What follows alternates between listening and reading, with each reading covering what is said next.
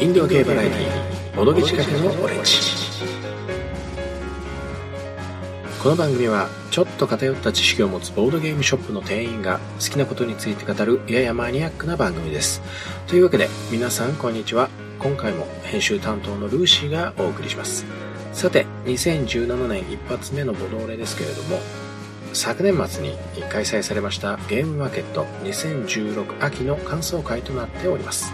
今回改めて3人でゲームマーケットについて話してみたのですが、まあ改めてお互いのですね、まあゲームマーケットへの参加目的であるとか、まあイベントの捉え方、挑む姿勢みたいなものが三者三様異なっていまして、個人的にはとても楽しい収録となりました。まあただ面白かったは面白かったのですが、ポッドキャストとして聞いていただくにあたっては、まあ、リスナーの方が混乱するというか、まあ、一体どういう気持ちでそれを喋ってるのみたいないう内容が多々出てきましたので、まずはですね、あの、我々、ボドーレメンバー、カブラギピ、スグル、そして私、ルーシーの3人がどういった気持ちで、というか姿勢でですね、ゲームマーケットに参加しているのか、まとめることにしてみました。ということで、えー、まずは、カブラギピーからなんですけれども、えー、メールが届いております。あまさか最初にボドーレにメールをくれる方が、あの、カブラギピーになると思ってもいなかったんですけれども、読ませていただきます。ショップ店員として参加するので、対お客様という立場で一般来場者の方と接しています。なので、そういった立場から、出店者は全員が各々の考えでお客様を楽しませる娯楽を会場で提供できるのが理想なのではないかと思っています。ボードゲームについては同人と商業の区別をつけていません。ということで、まあ企業ブースというか出店者側の立場という意見になっています。一方でですね、えー、続いてえー東京都在住のすぐるさんからのお便りです。ありがとうございます。えー、一ボードゲームユーザーとしてまだ数えるほどしか参加していないので、自分に合った参加形式を模索中です。えーですが、今回は個数の少ない新作や中古品を買うのが主な目的でした。あくまでボードゲームを買うことが目的なので、ステージイベントや時間制イベントはノータッチです。というわけで、えー、スグルの立場はですね、まあもちろんカブラギティとは違って来場者目線なんですけれども、まあ彼の場合はコミケとかですね、インディーズイベントに参加する機会が多いので、まあどちらかというと、有志とか、あまああの好きな人たちがですね、まあ集まってワイワイ楽しむイベントとしてゲームマーケットを捉えているようでした。まあ一方でですね、私、ルーシーなんですけれども、もちろん来場者として、えー参加するという立場は、スグルと同じでですね、まあ、ボードゲームを買いに行く側の立場なんですけれども、ただ、スグルとは違って、えー中古とか、あるいは新作のゲームにですね、まあ興味がないというわけではないんですけれども、まあ、以前、えーゲームマーケットに参加した際も、まあ、地元の友達と 参加するという、まあ、なかなか、あの、立場というか、その目的が違うので、スグルであるとか、まあもちろん、カブラギピーと、まあ、一緒にゲームマーケットに参加するということは、まあないんですけれども、まあそういったわけで、あの、イベントの雰囲気を、まあみんなで楽しむというような、あの、気持ちでいます。えなので、えースグルと比べると、かなり、え購入する作品の数も少ないですし、あのですね、意外とすでに持っているゲームを友達へのプレゼント用に買い直したりもしています。ちょっとこれはま若干特殊といえば特殊なんですけれども、商業作品でもですね、イベント価格で、ま、意外と安く売っていたりするので、お得というのは一つ大きいかなと個人的には思っています。さて、えーこれをお聞きになっているリスナーの方は、まあ、参加されたことある方も、参加をされたことがない方も、まあ、ゲームマーケットをどういう場として捉えているのでしょうか。また、あの、参加されている方は、ゲームマーケット、どういった目的で参加されているのか、そこら辺をですね、まあ、考えながらというか、えー自分はどちらかというと、カブラギッピー側の立場だなとか、あるいは、スグルの考え方に近いのかなみたいなことを、まあ、ちょっとどこか頭の隅に置いていただいて聞いていただけると、まあ、より楽しんでいただけるのではないかと思っています。では、本編に行く前にですね、いつもの行きます。この番組内での発言は、あくまでも我々個人の見解ですので、特定の企業や団体様の相違ではございません。その点をご了承ください。今回、まあ、カブさんがですね、若干話に熱が入ってしまっていたので、まあ、念のため念を押させていただきました。というわけで長くなりましたが、本編の方をお聞きください。どうぞ。はい、えー、久しぶりですね。というわけで、えー、年が明けました2017年ですね。皆さんこんにちは、もしくはこんばんは、かぶらぎ T です。ルーシーです。すぐるです。はい。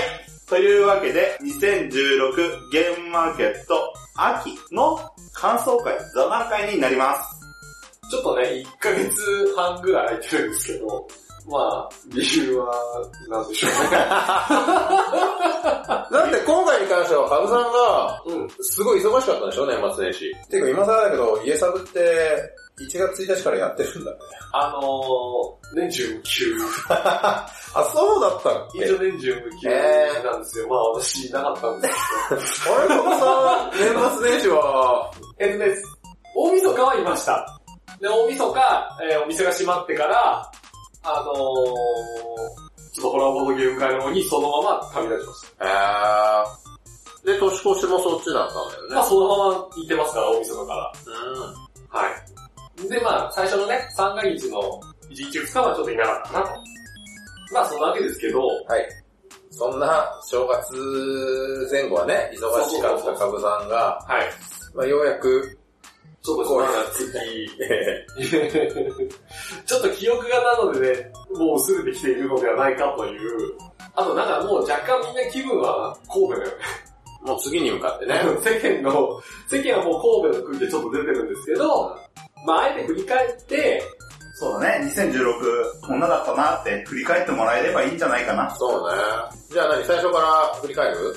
入場とか、みんなどういう風に入場したのかなっていう。俺はほら、誰よりも入るのが遅かったからさ。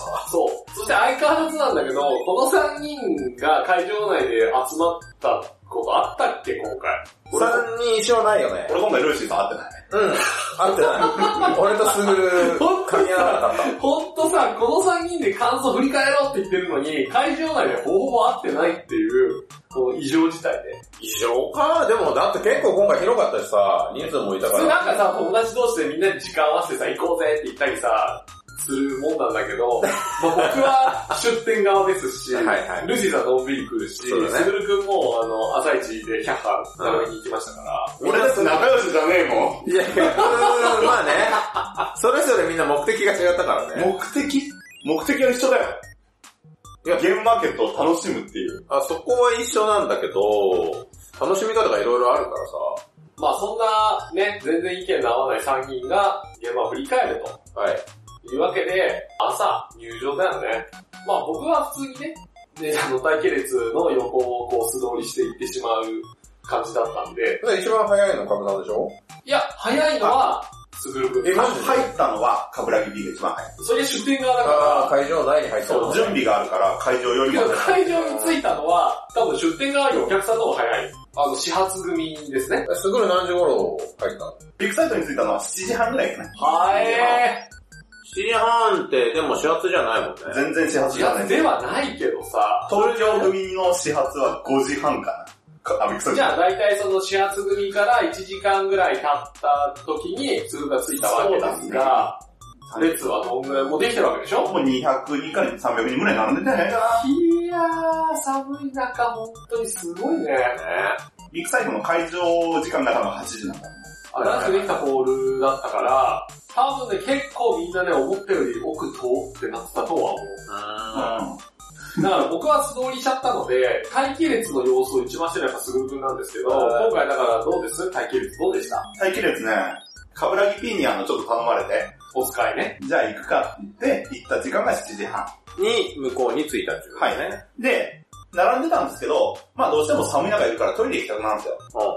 で、トイレ行きたくなった時一人なんで、あ、そう、どうするの？どうするの？友達同士だとちょっとなんか、そう行ってくるわって言うんですけど、まあ、そばに一人の人、前後に一人の人を見つけて、ちょっとトイレ行ってきますねって言うと、あ、俺もこの人に声かければいけるっていう奇妙な連帯感が生まれるわけじゃないですか。守られるかは別として。まあ仲間ができたような、ね。そう、安心感があるわけです。で、そういう人を見つけて行くわけですよ。うん。で、大丈夫。戻って俺は、俺はセーフだっ大丈夫だた。むしろ、相手、戻ってきたらしれっとなんか埋まってる場所がないみたいな。変わんなくなってるって。ただまあ、そこも自己判断、自己責任なんで、貴重品は絶対持っていこうねって話。あ、それはね、それはまあ、財布と電話は持っていこうねって話。で、まあ、中身入ってないトートバッグとか置いてけばいいんですよ。今回スタッフさんどうだった？俺は並んだ時に、結構スタッフさんが、俺が入ったタイミングなんだけど、ね、入り口入り口。あ、でも今回まずあれでしょ？売ってたでしょ？ああ、売ってた。綺麗なお姉様方が、持ってますか？持ってますか？って言って、カタログの手売り販売をしていました。めっちゃ買いそうだと思ってるのに。えー、でもさ、入るタイミングって、その持ってる組と持ってない組、あ、そうか、分かれないのか。分かれないよ。列に並んで、列に手売りしてくれるから。俺らのタイミングでは分かれてたんだよね。何時頃？えーっと、あれが11時ぐらいかな。うん、もうその時間はもう列ではない、俺の中で あれは列とは呼ばは。ない。列ではない。あー。じゃあ待機列は、その場でもう全員がチケットというか、カタログを持ってる状態で入場したってそうだね。そう。まあ手売りがあったからね。ね。モーター次に並んじゃった人でもできるよっていう契約。忘れちゃった人でも大丈夫？でも今回それをカタログにちゃんと書いたのよ。はいはいはい。待機列の方に販売しますって。いや、あの、最大の問題があって、はいカタログに、カタログを売ってますって書いてあるのおかしくない？だってカタログ持ってる人は知ってるけどさ、持ってない人に伝えなきゃいけないね。持ってない人に伝える手段は多分ホームページの注意事項のところに書いてある。あーだからホームページ見てね。いや、だからカタログをあれだけ事前に変えってことですよ。あとは、あの、入り口？入場の話？うん。俺、海から入ったんですよ。海？海から入った？何？船の、船の上でこうやってザッパーンって出てくんで。あ、そっちのやつだ俺は完全に、あの、ベルファスト基地襲来のズゴックみたいな感じで、ザバーザバーって、ボンって、で、ゲームマ選手たちが、あの、避難しないようにカタログを掲げて前進する。た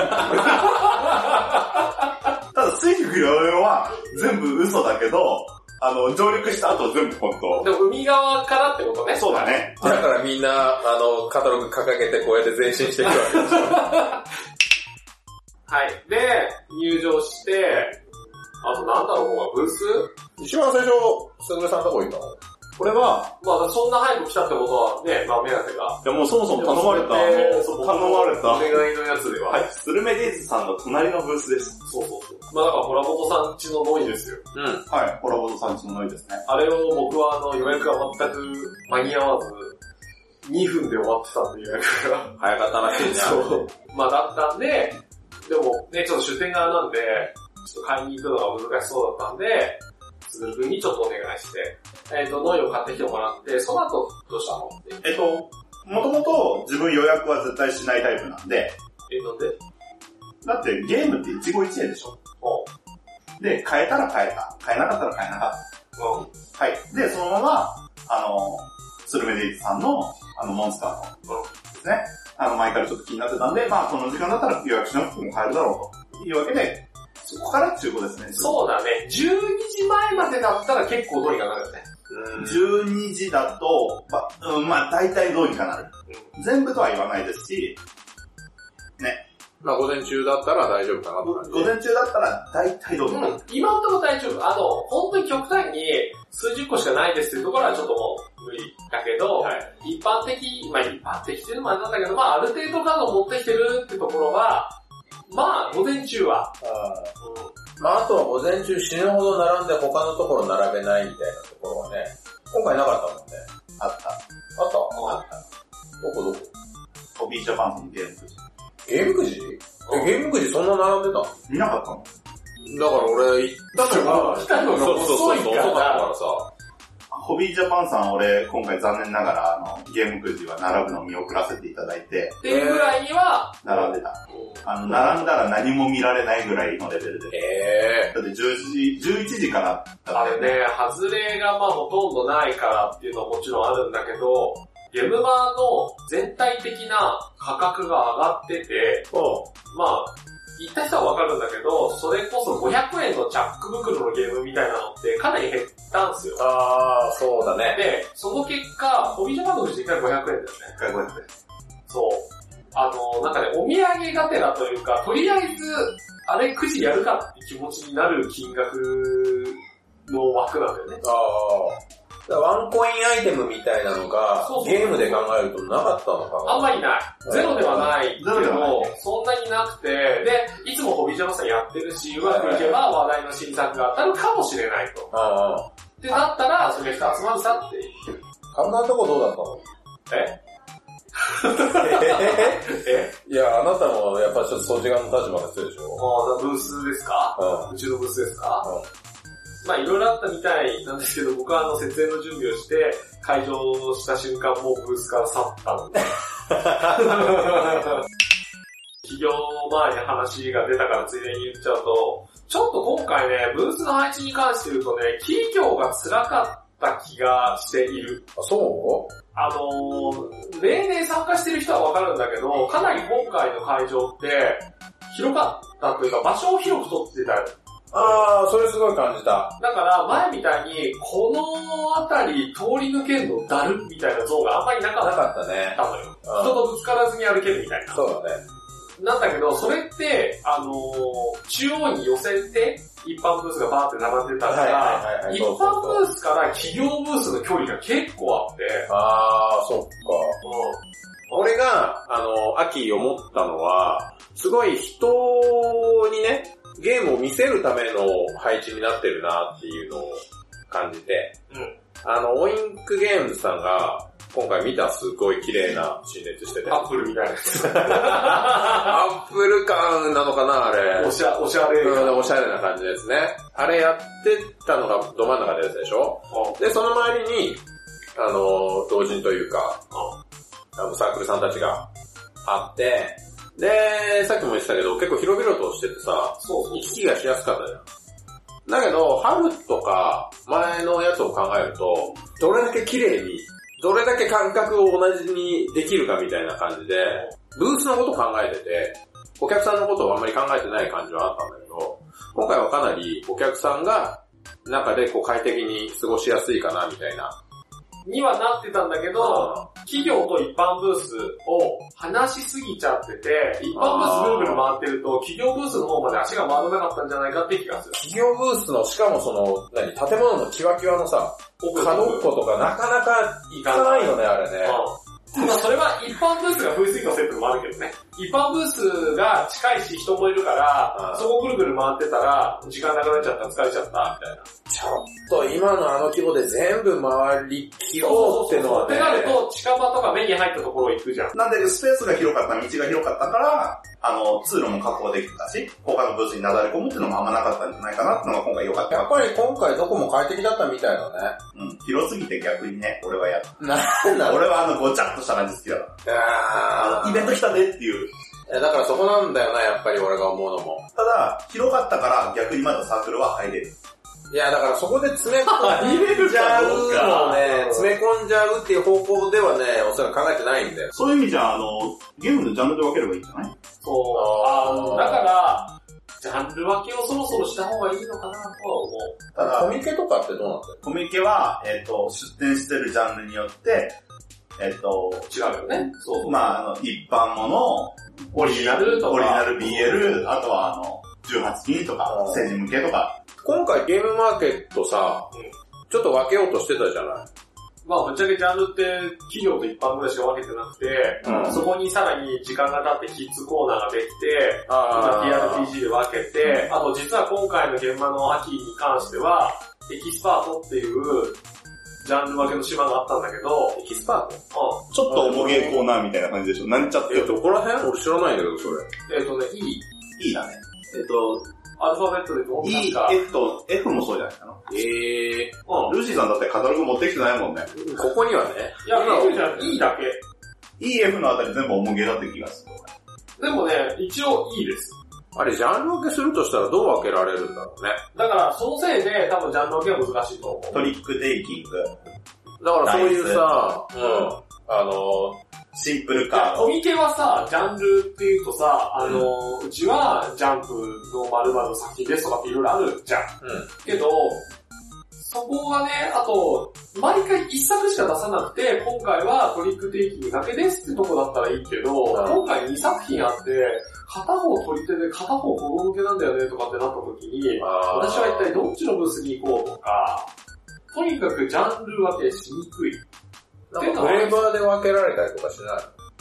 待って、レバーってっていうとだからファンタジーとかさ、ああ、でもやっぱり、残業というか、現代社会とか。あそれ、あの、まあ、フレーバーで分けますんで、フレーバー書いてくださいって言われて、わかんない。だからフレーバーで分けて、られフレーバーじゃ選ばないんだよって人もいるわけじゃん。えー、でも、スグル的にはどうなのよ、フレーバー。え、時間で分ける時間、あ、ゲームそう。の長さ。一応、うちとしては30分から45分で出してますよっていう。まあ確かにそっちの方が分けやすいっちゃ分けやすい。もしくはコスト代。まあ難しいね、フレーまあ、バーで分ける。すでにもうそうだけど、本当は、その、訪れたお客さんにとって、最適なブースっていうのはあったかもしれないけど、今の状態ではそれを気づかないまま一日が終わるということは多分ある。なるほどね。うんで、その結果時間が足りない。そうです。僕みたいに、あと2時間ぐらい現場なかったらいいのにって、いろんな人に会うたびに言って、そんなやったら出店側を死ぬってみんなに言われて。えー、でもだってあと2時間長くて何するの？挨拶の時間が欲しいとかね。挨拶回り？おほそれ私の時間がないとそれがちょっと混じってる。うん、カブさん特殊だな私はちょっと特殊です。えー、でも今回どんくらい回ったのよ？えっ、と、今回全体が550ブースぐらいあったんだよね、確か。全体しかそんぐらいなのね。そんぐらいあって、えっ、と、まあだって、物理的に考えて、それこそ1日で全部のだって500何サークルに挨拶して回るのは無理でしょ、だか。ら、そうそうそうそう。で、みんなさ、現場の情報寸前に更新するから、うんなるべくギリギリの状態の最新情報で見たいから、で、まとめてみて、うんとチェック自体は、うん、150ぐらいチェックした。おー、150。で、なんやかんや当日そこを回るんだけど、結局チェックしてないところでいいのがあったり、あとかを全部こう回っていくので、僕は時間が全く足りないっていう。ー。それ2時間増えたところでっていう気もするけど。あと会場？あ風船あったよね。あー、そうだね、あの、色が、一部の人は高すぎるって言われてたけど、俺はあれぐらいの高さはちょうどいいかなと思ったけどね。どうなんだろう。でもあれぐらいの高さじゃないとさ、わかんない。だって目印でしょ、あれ。うん。なんだったの？目印狙撃するの？目印でしょ？目印でしょだから誰かしらが、あそこの風船を見て、緑どこだ、ああそこに緑の風船ある、あそこら辺だと思って行くわけでしょ。まあ俺行った時緑の風船なかったけどね、だって。あ、な割れたのえ、ちびっこがなんかこうタグってって、なんかすげえ低い位置にあるって。子供が手繰り寄せて、あの緑のふ、あ、え、え、ないどこ行った？いや、子供が飛んでるかもしれない。持ち上がんねえだろ。メアリーポピンズか。なんでい笑や、メリーポピンズあの、傘なんで。あれ？なんかなかったっけ？風船たくさんで空飛んじゃうやつそれ風船おじさん。それ風船おじさんのやつや。そうだっであと、カールじいさんと空飛ぶみた。あれ家ごと飛ぶか。ビッグサイトごと。これからね、あれ増やしすぎてね、何色もやったらビッグサイトが飛ぶってね。あねえよ、どんな欠陥だよ。だからあの、徹夜組対策。常に浮いてくる。入れるな始発と同時に降りてくる。ビッグサイトが、スーえーと、あとなんすかね、ゲームマーケットの会場のイベント？イベント。ゲームマーケット大賞あったよね。見た？ちょっと見た。俺見てない。俺も見てないんだな。カブさんどう？どうって？俺あのステージを見て、あ、ここでやるんやって言って、いや、あれ何時頃やってんだっけ？お昼過ぎだよね。もちろんもちろんもちろん。朝一にはやるんです。要は、マーケットとしては、あれはあくまでゲームマーケットに来てみたものを何買っていいか分かんないって時に、何年に対象を取る先とかって分かると、うん買う指標の一つになるのではないかと。あれ第1回って海底探検だよね。そうです。あれって今回もちょっと触れられたりしてたんだっけ？多分触れられたと思います。多分イベント会場で前回はこちらでしたとかそういう感じだったんじゃないの？俺全く見てないけど。俺ら見てないからね。えルーシーさん今回第2回何だったの？か知ってますか？知らないんだよ。俺も知らないんですよ。え、で、結局なんだったの？便乗工場。あー、便乗工場だ、言ってたわ。あー、俺なんかそれ見たわ。うーん、そう。だから、この対象がね、まあその、賞っていうのは最初から、その、大体的なものではなくて、うん何回も続けていくことに意味があって、ちょっとずつその、ブラッシュアップされていって、賞の意味を持つようになってくるまで、こう、まあ見守っていこうよみたいな意見ももちろんあるんですよ。まあ将来的にね、そうそうそう。ゲーム何、初めてやるんだけど何やったらいいのってなった時に、過去の対象こんなのあるけど、まあ一通りこれは遊んどいたら面白いよみたいなね。それはわかるんですよ。うん。それでいいと僕はもちろん思ってるんですが、ただ、例えば、えっ、と、一番賞を取ったその、海底探検はい。で賞を取って、あの、一番最初の賞を取った後の一般のお店に流通していた海底探検には、ゲームマーケット大賞のロゴのシールが貼られてたんですね。もう、だからこれがゲームマーケットで大賞を取ったんだっていうのが海底探検のパッケージにシールとして貼貼ってあって分かってると。はい。状態だったんですけど、初回出荷分以降の入荷に関しては、そのシールがなくなっちゃってて、今、ゲームマーケット以外でその対象を相場する機会がない。あの、新しくマチコロのさ、急に話が変わるようですがあ、いや、勝ってるからね。要は、あの、マチコロもそうだし、テレビで、やっぱりあのマーク目に入るそう、あのね赤っぽとそうそうそうそう。マークでしょ？で、あれはちゃんとドイツのボードゲーはさ、ずーっとついてるじゃん。カルカソンヌだってバージョンが変わろうが、あの、対象のマークがずっとついてるし、ね。で、マチコロに関してはあれ、まあ、正確には対象ではなくてね。ノミネートなんだけど、ノミネートされましたよマークっていうのは別にあるから、はい。ノミネートされたぜってマークがついてたりとか、ちゃんとそのマークをつけてるわけですよ。ずっと。だから、なんだろうって気になるし、って、あの、ちゃんとゲームマーケット大賞ってこういうものだよっていうことを発表はしてはいるけど知られてなさすぎるから、うん。ツイッターとかでみんななんかよくわかんないけど憶測でなんかマイナスなような発言をしちゃう。うん。第1回の時に、友達と俺、あれ見てたのよ。発表会を。で、海底探検だって言ってバーンって出て、で、しかも海底探検とエンクゲームさんの、やっぱり見た目もすごいキャッチじゃん。だから一緒に行った人は、やっぱあれ見て、ちょっとやってみたいっていう気持ちにはなったみたいなんだけ。ど。こん、だけ物が溢れちゃってるから、う。んそういうし、あの、キャッチするね。目標というかね、ちょっとしたそういうのが分かると非常に強いので、うん。やること自体は別に僕はやるべきだと思うし、すごくいい賞だとは思うんだけど、ちなみにあれさ、シールさっきついてるって話してたけどさ、正直マチコロのシールってさ、やっぱりパッケージと色味が違ってさ、マチコロのシールってあの赤ポンのマスマス赤本のマーク。あれって、すぐり的にはどう？ですか俺は、というわけで、ちょっとゲームマーケット大賞については、あの、熱くなりすぎたので、えー、ほぼほぼカットということになりました。はい。あと何の話すんの？ゲームマーケットの話？あ、ゲームマーケットの話といえば、カタログの最後についてたアンケートの話。もう、アンケート出しました？どうしたの？俺は行く前に書いた。だから、行く前、いる？しかも行く前いかよ。る、いる。あのね、予算書くところ、予算っていうか使った金額書くところなんですよ。あで、いくらって書いとかないとそれ以上使ってない。あ 自分でそれでセーブしておくの。それ新しい使い方だね。それいいね。そう、5万円って書いたら5万以上は使わない。5万？いいね、それ。新しい使い方だね。これ、もっとどんどん広げていく。アンケートに自分の上限金額をあらかじめ書いていくことで、自制するという。そうだね。で、まあ、そういうのの、そこじゃないですよ、問題点。一笑いありましたけど。で、アンケートの話。まあ、あの、裏側に、福引きシステムがありました。ああ、なんか今回どっかでっていうか、ブースで物買うと、なんかシールもらえるんだよな。で、ブース名と一言書くシーンがあるんですよ。本当だ。で、これ一言って、あの、ユーザーが書くわけじゃない。うん。俺、最初に言ったところ、一言書きますねって書かれちゃったわけ。面白かったです。お買い上げありがとうございますって書かれて、そっちかよ。スンってなった。え、これそうなの？違う。違うよね。俺らが、例えば、対応が良かったとか、あの、面白い、インストが良かったとか、そういうのを書く。だから、あの、CU 面白かったですか、あのー、買いました、家で遊びますとか。楽しみですとか、デザインン。良かったですとかを書く欄なのに、なぜかお買い上げありがとうございます。だからあれだよ、シール渡しましたのサインだよ。そう、シール渡しましたのサインなんだけど。自分でサイン入れて。そう。で、そこがちょっと吸ってた。まあ大体こんなところかな。現場当日の話は。かななんか喋り足りないことありますか？まあだから今後ですよね。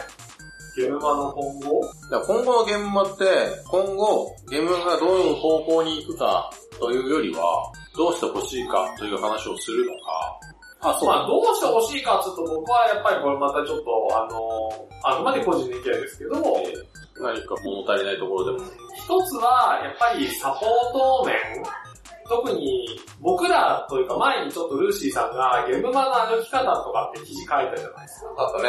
あんな感じで、どんどんゲームマもいろんな人増えてるんで、うんゲームマーケットってこういう風に回ったら面白いよ、こういう魅力があるんだよっていう記事をスタッフさんから作って記事であげたりしたらいいんじゃないとか。公式のゲームマの歩き方みたいなさ。まあでも確かにさっきも話したけど、カタログにさ、書いてある情報を、うん。本当はカタログを買ってない人にも、まあできるだけね、伝えた方がいいよね。伝えるっていうのが、多分ホームページとかに載ってると思うんですけど、それがまずパッと出てこないうん。うん。のかなっていう。ホームページを調べる、あの、情報を得る機会がないってこあーいや、だからゲームマーケット自体の告知に関しては、結構やってるのよ。あ、そうなんだ。うん。新聞とか。おお新聞出てる。あの、ほら、あれよ、えっ、と、よくさ、新聞を取ると、チケットくれる系あるじゃないですか。ああ、あるあるあるある。うちそれなんかで現場のチケットがあったのよ。ええー、そうなんだ。うん。で、それで来た人もいるらしくて、えうん。そういったアピールはしてるんだけど、えっ、と、僕としては、その、さっきルーシーさんが言った、ー、うん。ゲーム版のカタログに載ってる情報をもっといろんな人に発信した方がいいのではないかっていうところじゃないですか。うんうんだからそこはやっぱり一番手軽な、ね、昨今 SNS っていうものがあるわけですから。まあ、携帯があれば見れるからね。うん。まあ、あと、紹介漫画かなまあ見やすいよね。あれね、ツイッターでバーって流れてきたらね、ちょっとバーって見れる。結構、あのー、コミケ関係のって結構みんな有志の人とかもそうだけどさ、あなんかさ、事くる。前レポとか、はいはいはい。事前レポってのもそもそもあるんだっていうのもあるけどうん、そういうのとか、後日のレポとかね、あったり、なんか勝手にマナーを漫画化してみましたみたいな人もいるからさ、そういうのもあっていいのかなとは思うんだけど。と。俺あの、準備の仕方漫画好き。あの持ってくもの確認みたいな。ああの夏場は水分と帽子必須だよみたいなやつ。ー、あれ、あの、炭酸さんとかやらないのかね。俺、ルーシーさん、俺、ルーシーさん、ルーシーさんがやってくれると思なんいでだよ、俺漫画描けるわけじゃねえから。イラストでいいと思います。イラストの描ける人みたいなこと言うのやめて。え、何？何？俺は趣味程度だから。趣味、あ、でもまあ趣味程度か。そうです。皆さん、お金が発生していない以上、趣味の範囲内で、うんルーシーさんよろしく。俺？あとはね、ここはね、使いにくいかもしれないんだけど、若干まだ、その、ルールの明文化がしっかりされていないので、うん。ちょっとグレーゾーンなところをついてくるお客さんやサークルさんがまだたまに見かけるのでうん、これをどうしたらいいのかっていうのも対応してほしいなぁなんて思ってます。そもそも、インディーズイベントなわけでしょ？インディーズイベント、まあゲームマーケットにかまあそう、もそうだし、他のインディーズイベントも、出店者、お客様じゃない、参加者である以上、イベントはマナーを守ってるっていうのが、まあ最低限のラインだと思ったわけで。どうなんだろうね。なんでゲームマーケットってさ、参加者ってお客様じゃないの？あれって。お客様っていうくくりではないはず多分ね、最初の方は、中、まだ中古のものを売ってた頃は、そういうみんな有志でって集まってた感じなんだろうけど、最近はどっちかっていうともうお客さんばっかりな気するんだけどなそう、お客様っていう考え方がよろしくないんじゃないかって思う、俺は。そうってことは、お客様じゃなくてみんなも参加者なんだよっていうことをもっとアピールしたり、あの、伝えていかなきゃいけないんだけど、結局そこに関しては特にフォローがないので、まあお客様だよね。なぜなら声を張り上げたり発信力が強いのって、同時にさより企業なんで、企業は参加者としては発信しないじゃん。お客様じゃん。もう。対お客様っていうね。僕らもお客様とお店の人っていうやりとりで出店しちゃうわけだから、企業はね。そしたらそういうアピールがもっと強くなっちゃうと、まあ、そういう風にしか見られないし、あとは、コミケとはなかなか客層が違うので、あんまりそういった二次元関係、アニメ、ゲーム系のイベントに参加したことない人なんかがやっぱりザラで集まってくるから、うんそういった暗黙のルールみたいなのは、多分僕らが思っているよりも知らない人が多い。そうだね、あの、最高ビッグだって。そう前話したけど。で、いろんな人に来てほしいって今後広げていくと、コミケと違ってもう一つ起きがちなのが、子供連れとか、うんちっちゃいお子さんとかが来ることも多分今後増えてきます。だろうね。そうなった時に、ちっちゃいコンポーネントとか、あとは壊れやすいコンポーネントうんで出店してる人とかは、それは自己管理でどこまで気をつけていくことができるのだろうかそうだよね。とかですね。とか、あの、幸い18金のものとかを出すっていうサークルさんもないわけだから、その辺のその18金ですよっていうのも、あれはないのは楽だけど、うん。なるそれ以外の面でまだまだなんかあるなと思って。ほどね。だから大きくなればなるほど、運営さん、スタッフさん、デジタルまあそこは大変になるのは大変なんだろうなと思うけど。やっぱね、凝ったコンポーネントでやっぱ触られてどうこうって起きちゃうよね、これからっていう。まあね、食べた飲んだ。今はね、いい大人ばっかりだったらありえないだろうけど、今後はあってもおかしくないかもしれないからね。うん。で、やっぱりね、さっきの風船の件もそうだけどさ、だってあれ、マナー悪い人が嫌なんでそういう人がするわけじゃん。すげえな。すげえ人出てきたな、それ。まあでもそう、ありえでもなくはないコスプレして、まあね、コスプレもっと解禁したコスプらね。レについてはさ、そこまでまだピシッとしたルールをきちっとやってないからさ、そんなに多くもないし、けど今後、もしかしたらさ、コスプレして増えてくるかもしれないじゃんえっ、と、コスプレビルだ。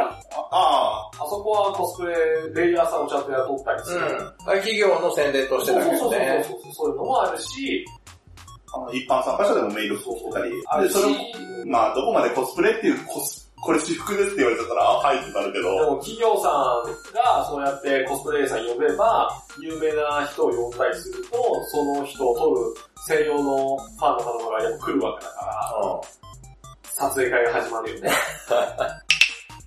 まあでも僕的には全然今お仕事柄的に全く神戸モードになる暇なくてね。カタログが届いてからが神戸も、ん。まだ秋の余韻で忙しいんですよね。そうだね、まだまだだね。あの、結局もう1ヶ月以上経ってるから、結構周りの人にそろそろ、あの、落ち着いてきたんですか？って言われて、確かに落ち着いてはきているけど、完全に落ち着いたわけではなくて、結局、ゲームマの後に、コミケがあるわけですよね、年末。おということは、コミケの新作っていうものがあるんですよ。あ、コミケの新作って家さん入ってくるの？あのね、あんまりボードゲーはないんだけど、うん TRPG はほとんどコミケです。え書籍として出してるからー。ね。あー、なるほどね。で、結局ね、ちょっと調べたらね、今のところね、あの、秋葉原の方のね、おで取り扱っているというか、ゲームマータイミングで出た新作とか入荷したやつがね、80タイトルくらいあって、80入ってきた。それはもう拡張も1とカウントしたり、ちょっと中にはあの、久しぶりに再販したものとかあるから、ね。そう、12月から1月にかけて入荷した種類がね、は、えっ、と、ボドゲで80タイトル。おで、TRPG とか、ゲームブックで30タイトルぐらい。おで、あとはアクセサリー、ダイスタワーとか、缶バッジとか、T シャツとか。はい。で、さらに30ぐらい。品目的には、毎年でもね、100ぐらいはなんだかんだ言ってたんだけど、え今回は特別多いね、さらに。あの、RPG も多くなったし、でも130とか40ぐらいになるけど、神戸までに結局150は超えると思う。まだこれから来るのあるんで、まあまだまだ忙しい。でなるともう申し訳ないんですけど、ツイッターまでが回らなくて、ー、最近更新が、最近入荷案内がね、ちょっと、さん大丈夫ですか？お仕事モードになってます。あ、本当だ。まあ要するに業界自体が、あの、潤ってきたよと。うん、どんどん増えてきますねっていう。いいことじゃないですか。買う方も作る方も。出社選択が大変になるだけで。だからそこはそう、一つ言いたかったのは、ゲームマっていろんな作品があるじゃないですか。あの、面白いもの、尖ってるもの。なのでそれを、まあいわゆる、ね、玉石混交っていうのなんでもあるよみたいな状態。うん。っていうのを、ゲームマとかイベント会場でそれは楽しんでもらって、まあそのショップ委託っていうのは、今後はちょっとなんか、全部あるよっていうよりかは、セレクトショップみたいな。そこそこ整ってるよ。とか、まあちょっとセレクトショップとしての意味だな。ピーキーなのが少ないっていうのはちょっと違う。だから尖ってるものでもあるけど、まあそのよりお店に並ぶもの。まあだからそれ、あの難しいんでね。すっごく面白くても、パッケージで全く伝わらないものは、もうお店に並んでも動かないんですよ。気づかれないから。難しいとこだよね。そう。なんで、ちゃんと、まあある程度はパッケージングされているものとか、っていうような感じで、まあ扱いは種類はできるだけ多くはしたいけど、お店は別に東京ビッグサイズみたいに広いわけじゃないので、ある程度数は限定されてしまうので、できるだけ、まあ、よりセレクトショップとして動けたらいいなっていうふうに思っておりますよ。これからは。でもね、みんなもう神戸モード、神戸モードなんですけど、すぐるくんには、神戸を見てほしいね、今度。あ、そうですね、神戸あの、俺休み取れた。休み取ったんで、あの。いってらっしゃい。やった。行ってきまーす。あれ？あれ？え？え前回の出口は。え、だって、夜行バスいるんだよね。うわ、もう二度と夜行バスは。いや、すいませんでした。またルーシーさん土下座じゃないこの間ね、この間春の時にね、はい、現場の翌日に、えー、まあ何人か、あの、ボロゲ界隈の方々とちょっと翌日遊ばせていただいて、で、皆さんね、遠方の方だったので、はい、帰りを、まあお見送りというか、じゃあねってことで、それぞれみんな新宿まで行きますといろいろいるじゃないですか。えみんな送ってったんですけど、あのー、バスで帰られてた方がいまして、すごいあのー、昨年に知った、夜行バスの発着場まで 案内しまして、はい。うん、まあなんかいろいろ思い出した思い出がね。あー、ここで、ね、どっち側からね、八重洲口からすぐね、着くんですけどね。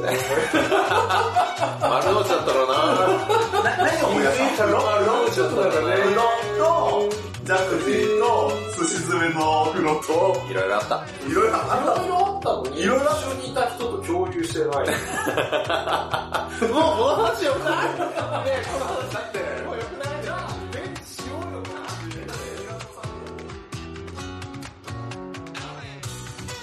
というわけで、今回も私、ルーシーによる編集会、いかがだったでしょうか？最後の最後でですね、あまり思い出したくない話も出てきましたが、今年の神戸はですね、ちょっと私、ルーシー、残念ながら仕事の関係で行けるか分かっておりません。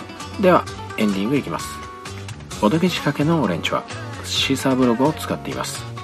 iTunes からも聞けて、そちらは自動更新ができるので便利です。Twitter アカウントは、アットマーク、BODOGEORE、すべて小文字となっております。更新情報などはそちらでつぶやきますので、フォローしてみてくれると嬉しいです。ご意見、ご感想は、Twitter のハッシュタグ、ボドーレを利用していただけると見つけやすいので助かります。というわけで、皆さんここまでご視聴ありがとうございました。次回はきっとカブラギティが編集してくれるはずです。というわけで、えー、前回の編集でカブラギ P とスグルからは、えー、ちょっと透かしてんじゃねえと、えー、不評ではありましたが今回も例のやついこうと思います。それではルーシーがお送りしました。ボード